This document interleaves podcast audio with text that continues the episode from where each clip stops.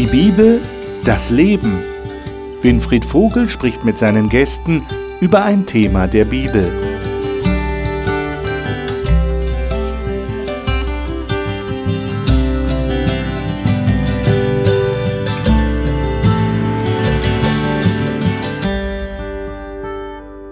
Schön, dass Sie mit uns die Bibel studieren, die wir hier im Studio im Hope Channel sitzen.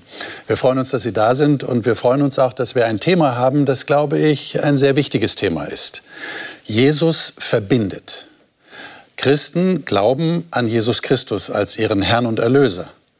Aber es geht besonders jetzt um das Thema, schon jetzt in der dritten Sendung, wie verbindet Jesus Menschen untereinander? Wir haben christliche Gruppen, wir haben christliche Kirchen.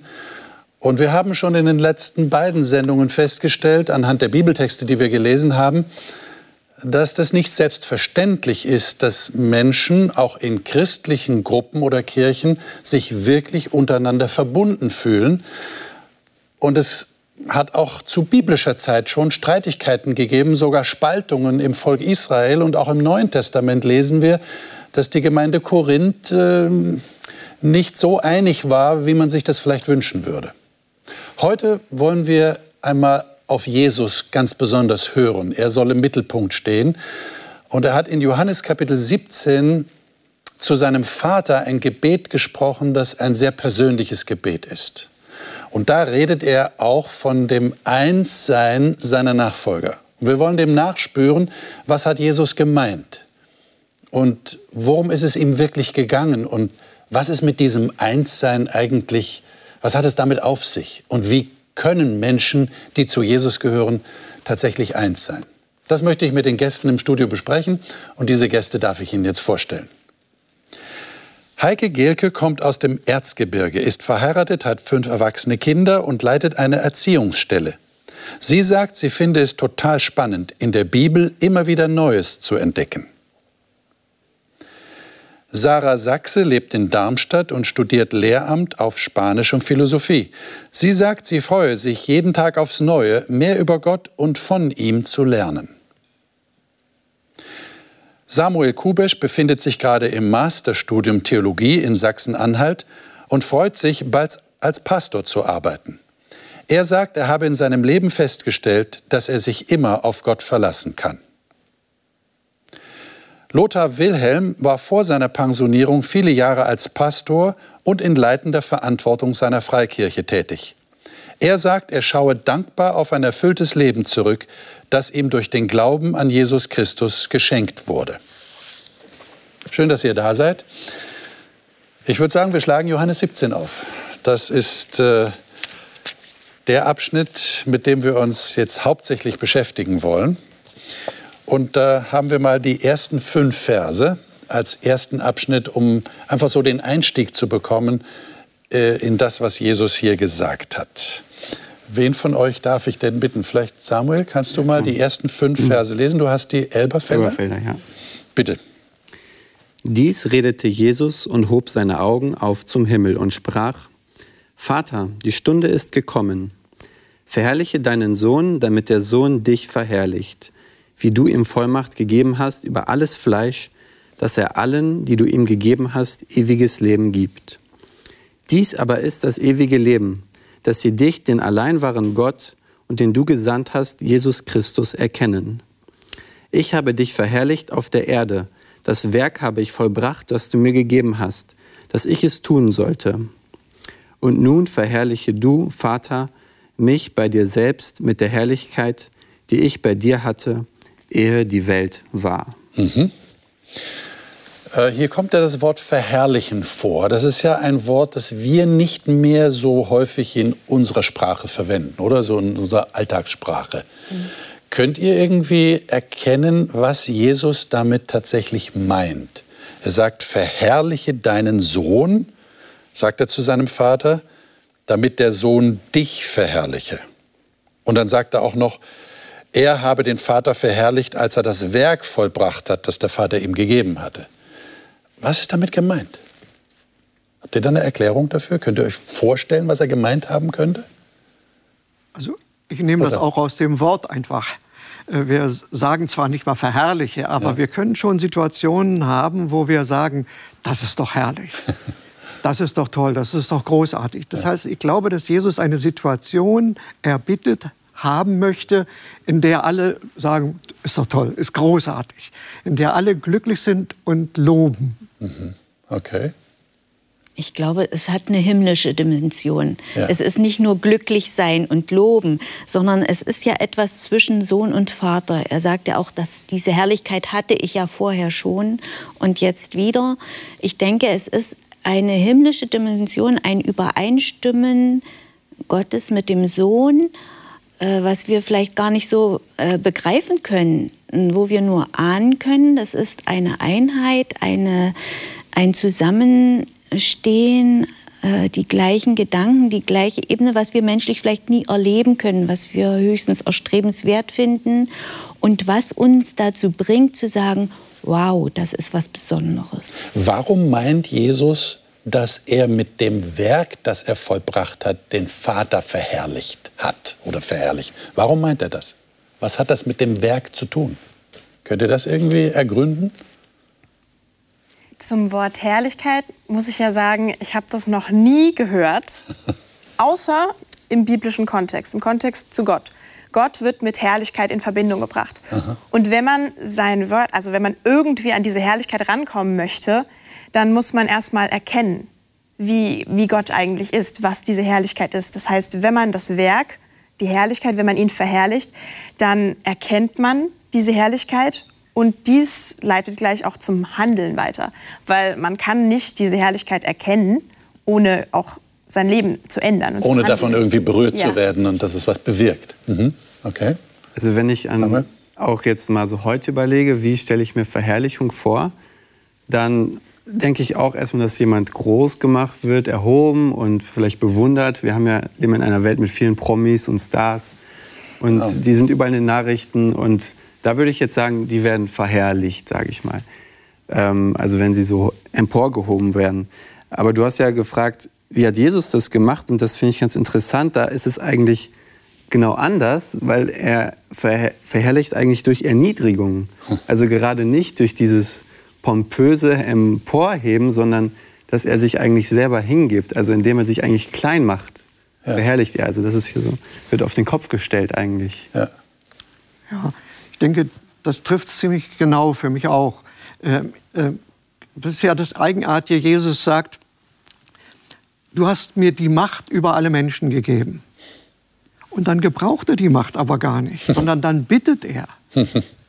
Und damit macht er auch das Wesen Gottes deutlich. Gott hat die Macht, aber er verwendet sie nicht gegen die Menschen, sondern er, er, er duldet sogar das, das Unrecht. Er leidet am Unrecht. Ja. Und das ist doch was so anderes. Und damit macht er Gott eigentlich besonders herrlich. Ja. Also da wird scheinbar schon was sichtbar, was spürbar, was die beiden, Gott Vater und Gott Sohn, äh, ganz eng miteinander verbindet. Ja, dieses, dieses Anliegen, diesen Auftrag auszuführen, Menschen zu retten auf dieser Erde. Und Jesus kommt jetzt zum Vater und sagt, ich habe das gemacht und damit habe ich dich eigentlich groß gemacht, ja. damit habe ich dich herrlich gemacht. Damit habe ich deinen Plan praktisch erfüllt. Genau. Ne? Menschen ja. können jetzt gerettet werden. Ja. Ich habe äh, der Menschheit gezeigt, was du eigentlich vorhast mit ihnen. Ähm, gehen wir mal zu, also das, das Gebet ist, ist hochinteressant, finde ich, zu lesen, sehr persönlich formuliert. Und da wird deutlich, es geht Jesus wirklich um die Menschen. Es geht ihm um seine Jünger, es geht ihm um die Nachfolge. Das liegt ihm wahnsinnig am Herzen. Aber wir können jetzt der Zeit halber nicht das ganze Gebet lesen, aber wir steigen mal in Vers 20 ein und lesen mal die Verse 20 bis 26. Äh, Sarah, darf ich dich bitten, das mal zu lesen? Du hast die Neues Leben mhm. Übersetzung. Genau. 20 bis 26. Ich bete nicht nur für diese Jünger, sondern auch für alle, die durch ihr Wort an mich glauben werden. Ich bete für sie alle, dass sie eins sind, so wie du und ich eins sind, Vater. Damit sie in uns eins sind, so wie du in mir bist und ich in dir bin. Und die Welt glaubt, dass du mich gesandt hast. Ich habe ihnen die Herrlichkeit geschenkt, die du mir gegeben hast, damit sie eins sind, wie wir eins sind ich in ihnen und du in mir, damit sie alle zur Einheit vollendet werden. Dann wird die Welt wissen, dass du mich gesandt hast und wird begreifen, dass du sie liebst, wie du mich liebst. Vater, ich möchte, dass die, die du mir gegeben hast, bei mir sind, damit sie meine Herrlichkeit sehen können. Du hast mir die Herrlichkeit geschenkt, weil du mich schon vor Erschaffung der Welt geliebt hast. Gerechter Vater, die Welt kennt dich nicht, aber ich kenne dich, und diese Jünger wissen, dass du mich gesandt hast. Ich habe ihnen deinen Namen offenbart und werde ihn auch weiterhin offenbaren. Das tue ich, damit deine Liebe zu mir in ihnen bleibt und ich in ihnen. Ähm, das gehört ja zu den berühmtesten Aussagen von Jesus. Ich erinnere daran, ihr habt das vielleicht auch schon mal gehört oder gesehen, äh, in Genf beim Weltkirchenrat ist dieses Wort äh, vorne in dem großen Saal sehr prominent äh, dargestellt, dass sie alle eins seien. Jetzt finde ich sehr interessant, ist vielleicht euch auch aufgefallen, dass Jesus hier sagt, ich möchte gerne, dass die Menschen, die jetzt mich angenommen haben, so eins sein, wie wir, Vater, eins sind. Ähm, jetzt gibt es ja eigentlich kein menschliches Pendant zu dem Einssein zwischen Vater, zwischen dem also zu dem Verhältnis zwischen Vater und Sohn. Äh, wie muss man sich eurer Meinung nach dieses Einssein vorstellen? Was, was will Jesus erreichen? Ich meine, können zwei Menschen oder eine Gruppe von Menschen so eins sein, wie der Vater und der Sohn eins sind? Ist das überhaupt möglich? Aber wir gehen ja davon aus, dass Jesus sich keine Illusionen macht. Aber es klingt fast so. Was meint ihr? Wenn man sich überlegt, was dem vielleicht natürlich, also es ist nicht dasselbe, aber was dem vielleicht noch am nächsten kommen würde, muss ich immer an Familie denken. Es ist ja auch prinzipiell eine Beziehung zwischen mhm. Vater und Sohn. Und wenn ich an meine Familie denke, dann weiß ich, wir sind absolut nicht alle gleich. Und wir sind, wie gesagt, grundverschieden teilweise, aber wir treffen uns und wir haben da so ein Band, was uns zusammenhält. Aha. Das ist das, was mich eben mit anderen Leuten nicht verbindet. Aber die Familie, das kann man auch gar nicht in Worte fassen. Das verbindet einen einfach so familiär.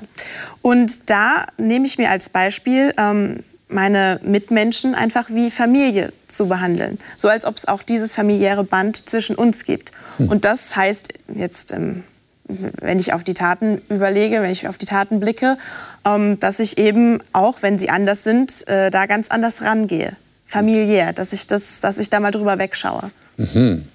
Ja, das wäre meine Frage. Funktioniert das tatsächlich? Ja. Also ich glaube, auch in der Familie gibt es Situationen, die alles andere als eins sein bedeutet. Dass man total unterschiedliche Meinungen hat, total unterschiedliche Empfindungen hat.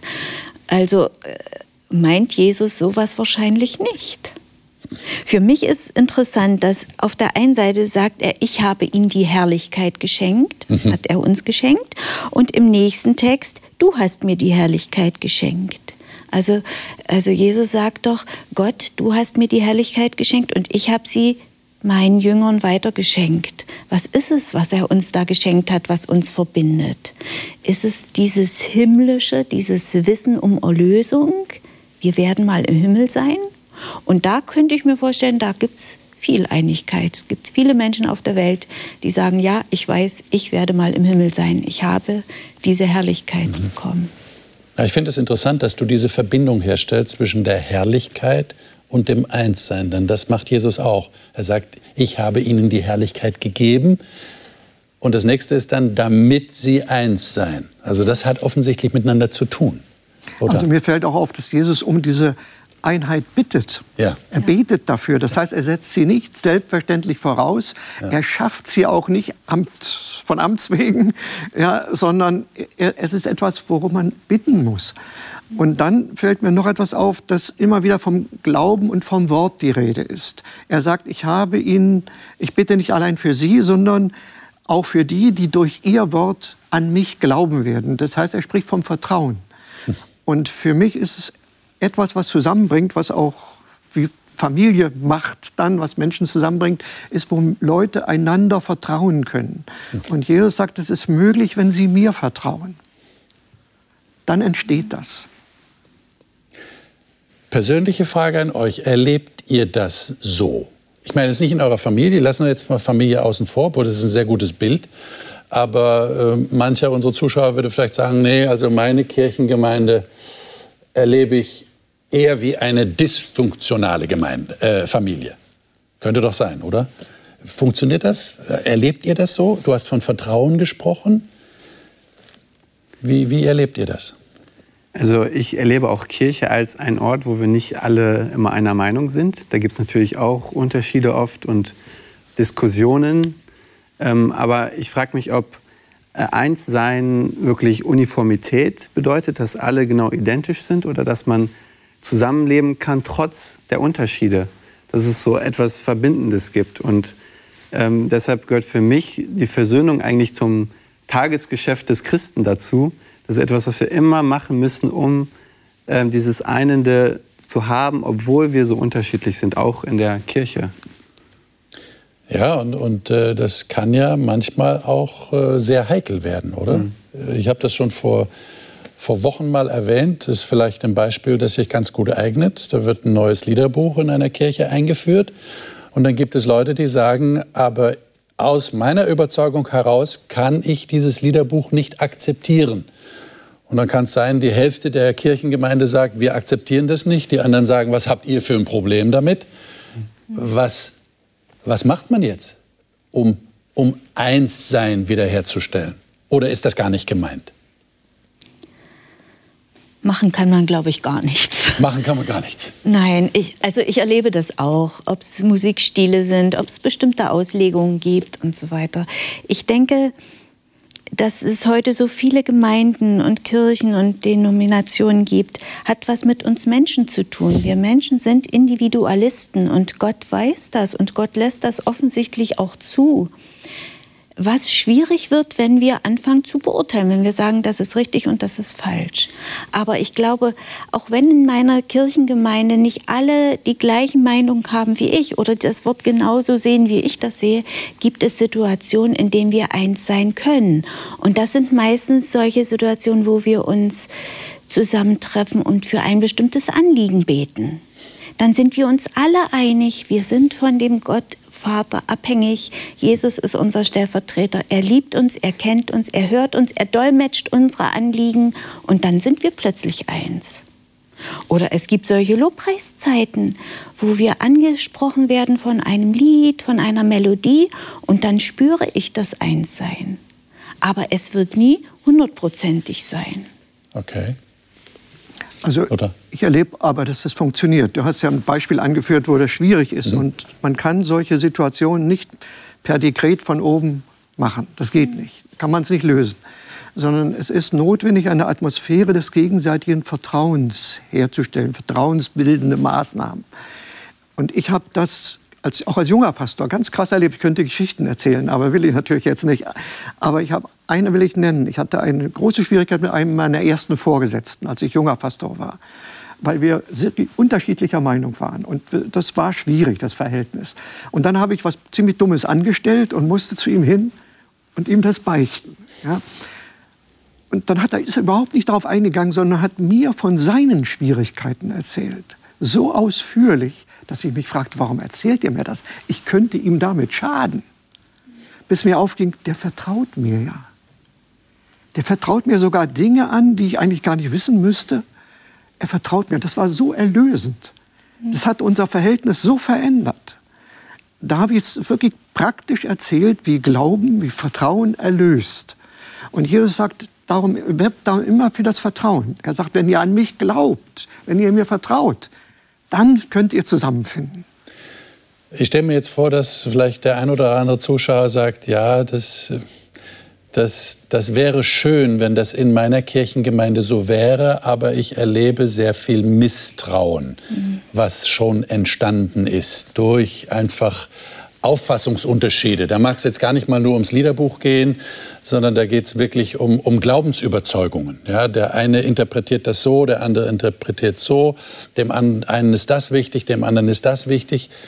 Was würdet ihr sagen aus eurer Erfahrung oder aus eurem Gedanken heraus, wie ist Vertrauen wiederherzustellen? Ich meine, wenn sich jemand so verletzlich macht, wie du es gerade geschildert hast, dann ist das natürlich eine vertrauensbildende Maßnahme. Aber wie ist das in einer Gemeinde möglich? Ist das so durch persönlichen Kontakt, dass ich auf den anderen zugehe oder, oder wie macht ihr das? Also für mich hat es auch ganz viel mit Verständnis zu tun, Verständnis zeigen. Wenn man sich verletzlich macht, ist es natürlich einfacher, aber auch selber. Das fängt bei mir an. Ich versuche, mich in den nächsten reinzuversetzen. Wieso hat er gerade so und so mit mir geredet? Wieso kann er das Lied nicht akzeptieren, was mir so viel gibt? Und gerade wo wir hier beim gemeinsamen Lobpreis waren, ähm, ich glaube, es kann, eine, es kann ein Einssein geschaffen werden, wenn ich das Lied, was ich gerade furchtbar finde, äh, mit den Augen betrachte, vielleicht von der Frau zwei, zwei links von mir, zwei, zwei rechts von mir. Die hat vielleicht gerade aus diesem Lied die größte Erkenntnis oder die größte Kraft geschöpft, was ich niemals nachvollziehen könnte. Aber also für mich ist es vielleicht ganz furchtbar. Und da muss man manchmal vielleicht auch einfach mal sich zurückstellen und sagen, so, das Lied gefällt mir nicht, aber für jemand anders ist es vielleicht gerade perfekt. Hm. Okay. Also das heißt auch den anderen ein bisschen leben lassen und, und ihm zugestehen, dass er das vielleicht anders sehen kann. Schwierig wird es natürlich, wenn ich der Meinung bin, ähm, der dürfte das nicht gut finden, der ist auf dem Holzweg und der stellt vielleicht sogar seine Erlösung aufs Spiel, setzt seine Erlösung aufs Spiel. Dann wird es kritisch, oder? Ja, das denke ich auch. Also in erster Linie, finde ich, hat in der Gemeinde eine ganz große Portion Barmherzigkeit einen richtigen Platz. Ja, dass ich eben nicht davon ausgehe, ich habe es richtig, ich weiß alles richtig, ich bin auf dem richtigen Weg, sondern dass ich genauso gut sehe, mein Nachbar ist auch ein Kind Gottes. Auch ihm ist die Herrlichkeit zugesprochen worden, sonst wäre er nicht mein Nachbar in der Gemeinde. Ähm, dieser, dieser gemeinsame Nenner ist, glaube ich, ganz wichtig. Zu wissen, Jesus ist auch für den gestorben und auch er ist erlöstes Kind Gottes. Was habe ich also äh, für eine Rolle zu sagen, das ist richtig, das ist falsch? Aber ich glaube, das ist auch Theorie, weil in unserer menschlichen, mhm. äh, in unserer Impulsivität oder was weiß ich, unserer Rechthaberei fällt es uns schwer. Und ich glaube, du hast das richtig gesagt. Jesus bittet um die Einheit und man denkt, nochmal und nochmal und nochmal. Es ist ihm ein Anliegen. Er weiß also um unsere Unterschiedlichkeit und, und unsere unterschiedlichen Auslegungen und Empfindungen. Genau. Also ja. äh, die Frage auf den Nenner, auf genau. den gemeinsamen Nenner sich ja. zu berufen. Lothar. Ja, du hast ja äh, gefragt, der setzt vielleicht seine Erlösung auf dem Spiel. Da muss man doch fragen, wer erlöst denn? Ja, ja. Bin ich das, der über seine Erlösung zu empfinden, mhm. zu befinden hat? Und deswegen denke ich mir, ist dieses, diese Beziehung zu Christus, ja, am Beispiel der Lieder, wenn jemand Christus besingt, mit einem Rhythmus und einer Musik, die ich nicht mag oder vielleicht nicht für richtig finde, er besingt immerhin Christus. Und da muss ich doch mal nachfragen. Und da muss ich doch mal hinhören. Und da kann sein, dass Christus wieder anfängt, uns zu verbinden. Wo er ist, wo wir gemeinsam auf ihn schauen, da gibt es doch Berührungspunkte.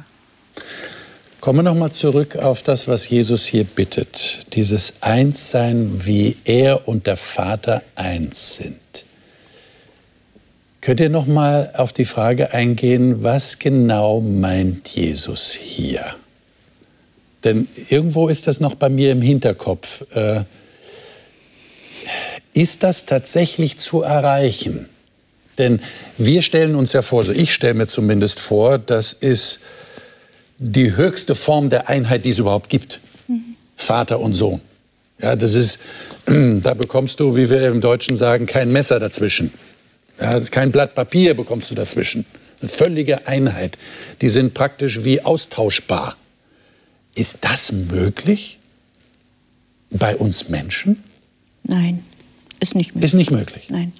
Jesus sagt es ja auch. Er sagt, die Welt kennt dich nicht. Ja. Und wir reden ja jetzt von Gott. Die Einheit, wir haben nur einen Gott. Die Einheit zwischen Christus und, und dem Vater, also Sohn und Vater, ist ein Gott. Ja, also das kennen wir nicht, das können wir auch nicht verstehen. Da sagt Jesus ganz klar, die Welt kennt dich nicht. Aber ich kenne dich, sagt er. Und wir können Jesus kennen. Das heißt also, ich muss das gar nicht so analysieren. Ja, ich musste einfach auf Jesus schauen. Ja, wie bist du? Okay. Wie machst du das? Das hilft. Okay. Das heißt also, auf, auf dieses Verhältnis von Gott Vater und Gott Sohn schauen und darum bitten, genauso wie Jesus darum gebeten hat, wäre das ein Weg? Ja. Und dann passiert etwas. Du hast vorhin gesagt, man kann das nicht machen. Nein, kann man nicht. Das heißt, man kann sich aber schenken lassen. Kann eine ganze Kirchengemeinde sich das schenken lassen? Was meint ihr? Oder sind es immer nur Einzelne? Also ich glaube, dass Einheit kein machbares Ziel ist, sondern ein Ergebnis. Das okay. Erfolg, das ist eine Folge.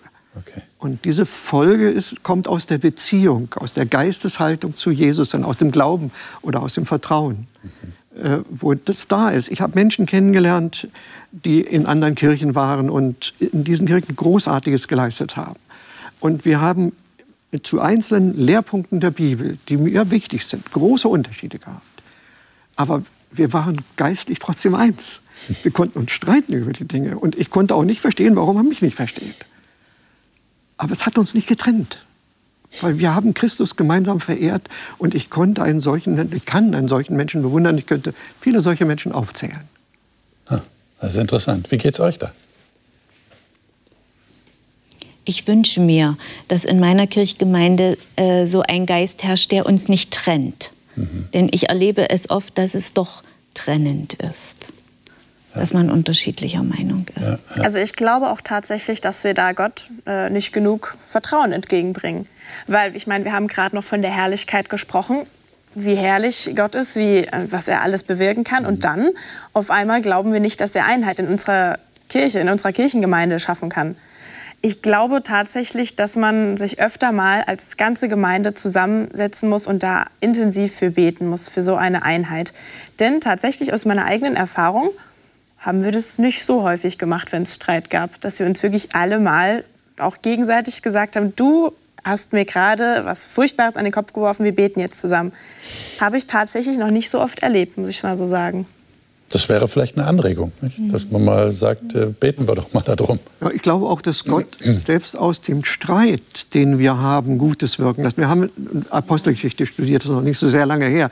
Da hat der Silas, äh, äh, äh da hat der, äh, der Paulus sich gestritten mit dem Barnabas um mhm. den Markus. Genau. Und dann sind sie getrennte Wege gegangen. Ja. ja, das heißt, aber am Ende merken wir später, was, was Paulus über Markus schreibt, das hat sie nicht getrennt. Sie haben alle beide daran gelernt. Äh, das heißt, das gemeinsame Vertrauen zu Jesus hat den Streit im Grunde genommen veredelt. Am Ende können alle dafür loben. Ja, und darum gehört Streit durchaus manchmal zu unserem Leben. Das ist nicht, das ist nicht etwas, was Jesus nicht mag. Ja, aber die Einheit entsteht nicht aus der Gleichförmigkeit. Ich glaube, das ist was ganz Wichtiges, was du sagst, dass wir nicht Angst vor dem Streit haben, mhm. sondern eher Angst haben sollten vor dem sich abwenden vom anderen. Gleichgültigkeit zeigen, ihm die kalte Schulter zeigen, gar nicht mehr mit ihm reden. Ja. Ja. Und das ist ja das, was passiert. Diese Schweigsamkeit in der Gemeinde, in der Kirche, wo man gar nicht mehr miteinander redet, sondern übereinander redet. Ja. Das ist ein typisches Merkmal unserer modernen Gesellschaft. Mhm. Streit hat es immer gegeben. Aber jetzt twittern die Leute nur noch mit, ihren, mit ihresgleichen. Ja und reden gar nicht mehr mit den anderen. Ja. Und das ist etwas sehr Verhängnisvolles. Ja. Da entstehen plötzlich Spaltungen, die kaum noch zu überwinden sind, weil, das, weil es keine Verbindung mehr gibt. Ja. Man nennt das ja Echokammern. Ich halte mich nur noch in meiner Echokammer auf. Das heißt, nur bei denen halte ich mich auf, die so denken und so reden wie ich, aber ich setze mich gar nicht mehr mit den anderen auseinander. Ja? Und ich glaube, das ist schon eine wichtige Erkenntnis, die wir gewinnen aus dem, was Jesus sagt. Äh, betet miteinander, kommuniziert miteinander, äh, ladet euch auch den Standpunkt des anderen auf. Ja? Nach dem Wort tollere, von dem Toleranz kommt, ja, das heißt ja tragen. Ich lade mir den Standpunkt des anderen auf und gehe damit um. Äh, warum sagt denn Jesus an dieser Stelle, damit die Welt erkennt, dass du mich gesandt hast? Äh, legt das eine gewisse Verantwortung auf uns, dass wir eins sind, damit die Welt erkennt, dass Jesus gesandt ist von Gott? Ist das unsere Verantwortung, die wir wahrnehmen müssen? Was meint ihr? Ich glaube, ähm, Verkündigung wird nur authentisch, wenn, man, wenn sie auch ausgelebt wird und sich auch praktisch zeigt. Also wenn die Jünger jetzt verkündigen würden, aber selber total zerstritten und überhaupt nicht miteinander klarkommen, dann weiß ich nicht, ob das so authentisch wäre. Und das Gleiche sehen wir auch bei Jesus. Er, äh, er ist, also wenn er jetzt gekommen wäre und hätte nicht die Einheit mit dem Vater, wäre es irgendwie seltsam.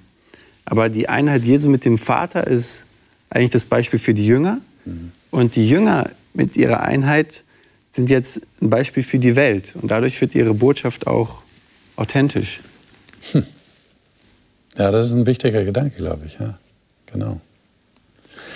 Ähm, wir haben ja gerade darüber geredet, dass die Christenheit äh, eigentlich zersplittert ist. Ja, und das ist ja eigentlich ein, ein traurige, eine traurige Situation.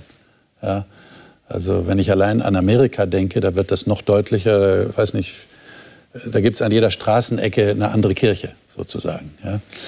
Ähm, mit allen möglichen Fantasienamen.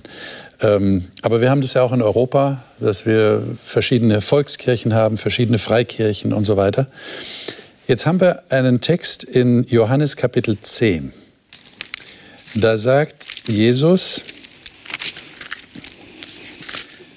ähm, ich zitiere mal den Vers 16.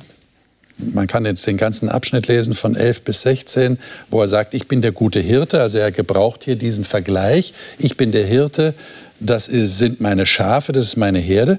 Und in Vers 16 sagt er, ich habe andere Schafe, die nicht aus diesem Hof sind. Auch diese muss ich bringen, sie werden meine Stimme hören und es wird eine Herde, ein Hirte sein. Und ich würde gerne noch den Markus 9 Text dazu lesen, äh, 48 bis, äh, 38 bis 41. Heike, darf ich dich bitten, das mal zu lesen? Du hast auch die Neues Leben Bibel. Markus 9, 38 bis 41. Johannes sagte zu Jesus, Lehrer, wir haben einen Mann gesehen, der in deinem Namen Dämonen austrieb. Wir haben versucht, ihn davon abzubringen, weil er nicht zu uns gehört. Hindert ihn nicht, sagte Jesus. Wer in meinem Namen Wunder tut, wird nicht bald darauf schlecht von mir reden. Wer nicht gegen uns ist, ist für uns. Wenn jemand euch auch nur einen Becher Wasser gibt, weil ihr zu Christus gehört, wird er belohnt werden. Hm. Was sagt ihr dazu? Also Jesus sagt zunächst in Johannes 10, ich habe noch andere Schafe, die sind nicht aus diesem Hof, sagt die Elberfelder, oder Luther sagt aus diesem Stall. Und dann kommen sogar noch die Jünger und sagen, also da sind Leute, die machen zwar Wunder in deinem Namen, aber die gehören ja nicht zu uns. Und wir haben gesagt, mach das nicht. Und Jesus sagt ganz überraschend, nein, wehrt ihn nicht. Wie, wie, wie versteht ihr Jesus hier? Also ich finde das sehr spannend, mhm. denn wenn es eine enge Verbindung gibt, dann ist es ja die zwischen Hirte und Schafen. Ja. Er sagt sogar, er gibt sein Leben für die Schafe. Oder die mit Jesus und den Jüngern. Also wenn es eine Gruppe gibt, die wirklich nahe bei Jesus waren, dann ja die Jünger. Und jetzt sagt er, es gibt aber noch andere, aus, außer der Herde, außer der Jünger. Also ich glaube, für die Leute, die das damals gehört haben, war das etwas, auch etwas Neues, etwas Erstaunliches. Ähm, und ich verstehe es so, dass Jesus es nicht auf eine bestimmte Gruppe, auf eine bestimmte auserwählte Clique oder Gemeinschaft, Kirche begrenzt, sondern dass es anscheinend etwas anderes gibt. Aber das ist gar nicht so einfach, das, das zu verinnerlichen, oder? Ich meine, so, so reden wir doch nicht. Ah, du bist Katholik. Äh, ich bin Protestant. Oder äh, du bist Adventist. Und der andere sagt, ich bin Baptist. Ja, oder Methodist. Oder äh, ich gehöre zur freien Christengemeinde oder was auch immer. Ähm, diese Unterschiede sind ja da. Äh, die gehören alle zur Herde Christi? Also Du hast vorhin so gesagt, es ist traurig mit der Zersplitterung. Ja. Äh, das bestreite ich auch nicht. Aber man darf auch nicht vergessen, das ist auch notwendig. Ähm, es gab mit der Reformation den Protestantismus. Das heißt, Protest war nötig.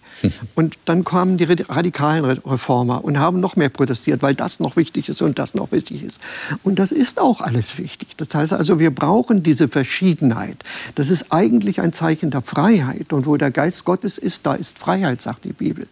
Ja, ich denke, dass, da, dass wir das gar nicht so beklagen müssen. Wenn wir eins nicht vergessen, es gibt nur einen Herrn.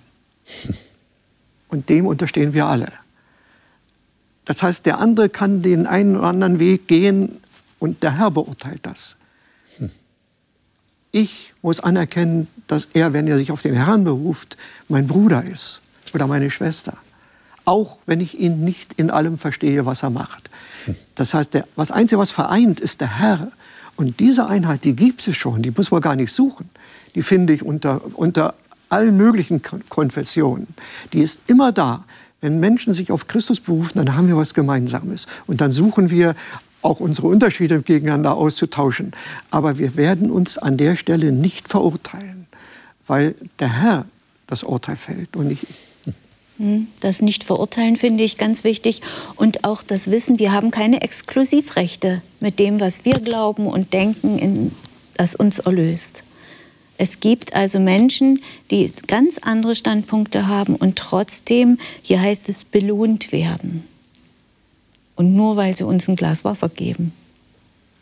Also äh, Jesus selber scheint den Maßstab ganz anders anzusetzen, als wir oft persönlich den ansetzen. Aber jetzt werfe ich mal ein, es gibt doch auch die Frage der Identität. Das wird da auch sehr, sehr betont. Ich muss meine Identität haben als Christ oder als was auch immer ich jetzt bin in der Religion, in der Kirche. Ähm, wie gehe ich denn damit um? Was ist denn meine Identität? Was ist denn eure Identität? Wie komme ich denn zu dem Punkt, den du gerade genannt hast? Also ich entnehme dem, was du gesagt hast, meine Identität ist Jesus oder, oder ist meine Zugehörigkeit zu Jesus.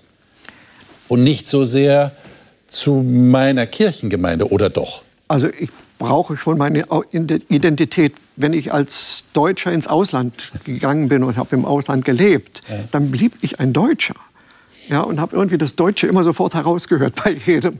Ja, das heißt, die Identität gehört zu meinem, zu meinem Sein. Das hat mich aber doch von anderen nicht getrennt.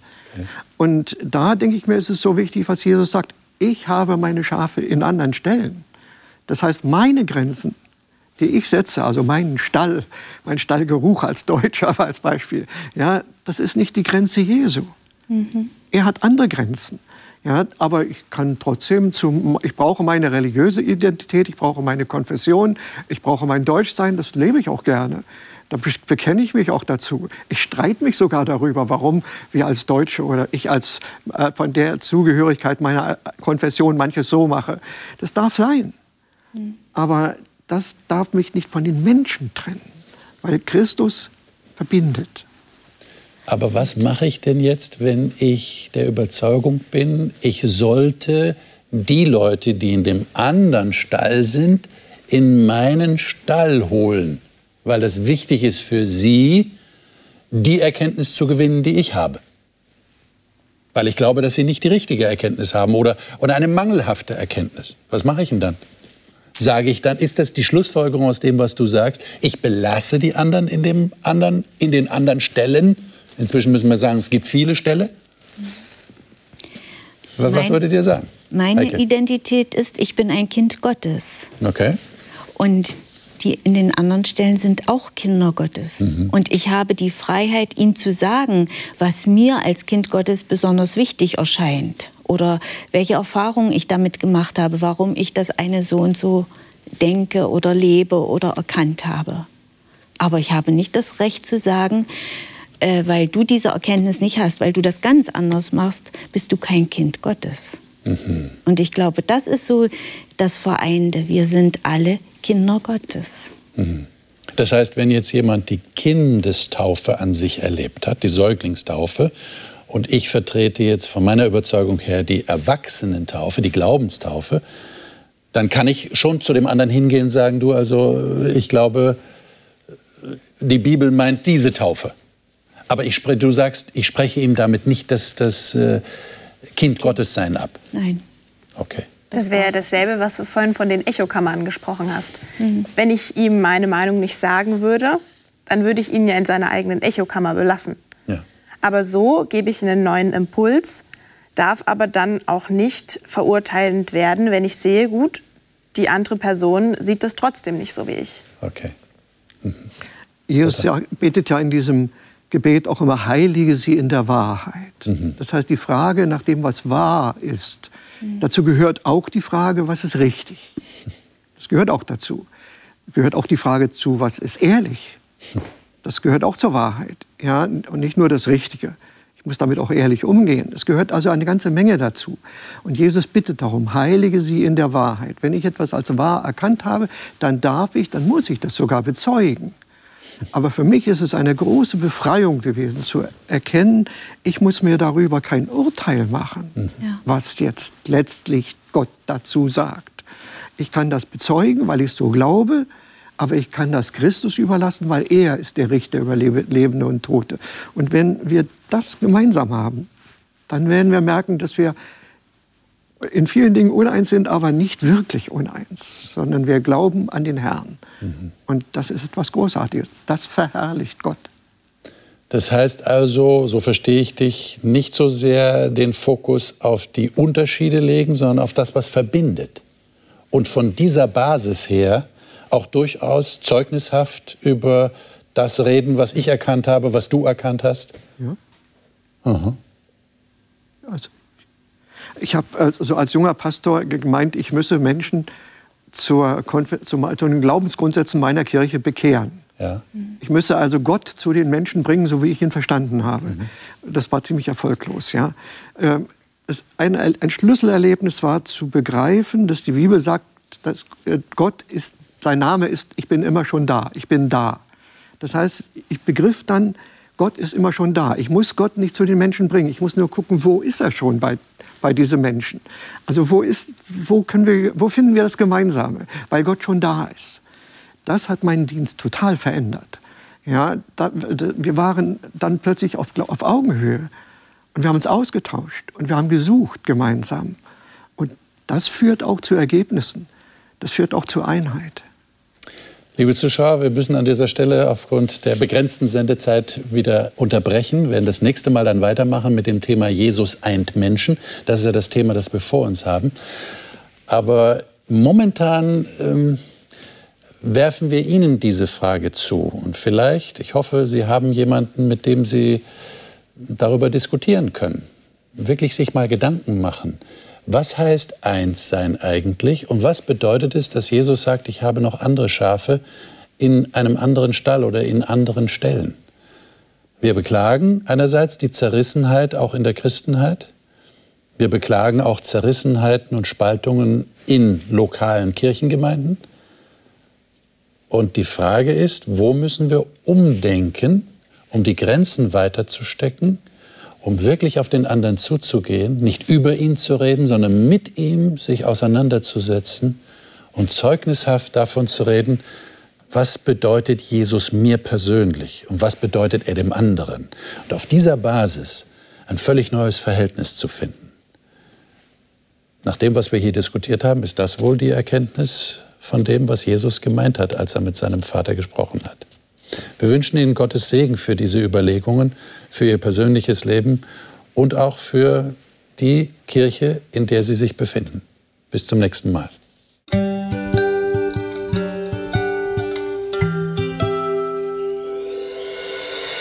Sie hörten auf Hope Radio die Bibel, das Leben mit Winfried Vogel und seiner Gesprächsrunde.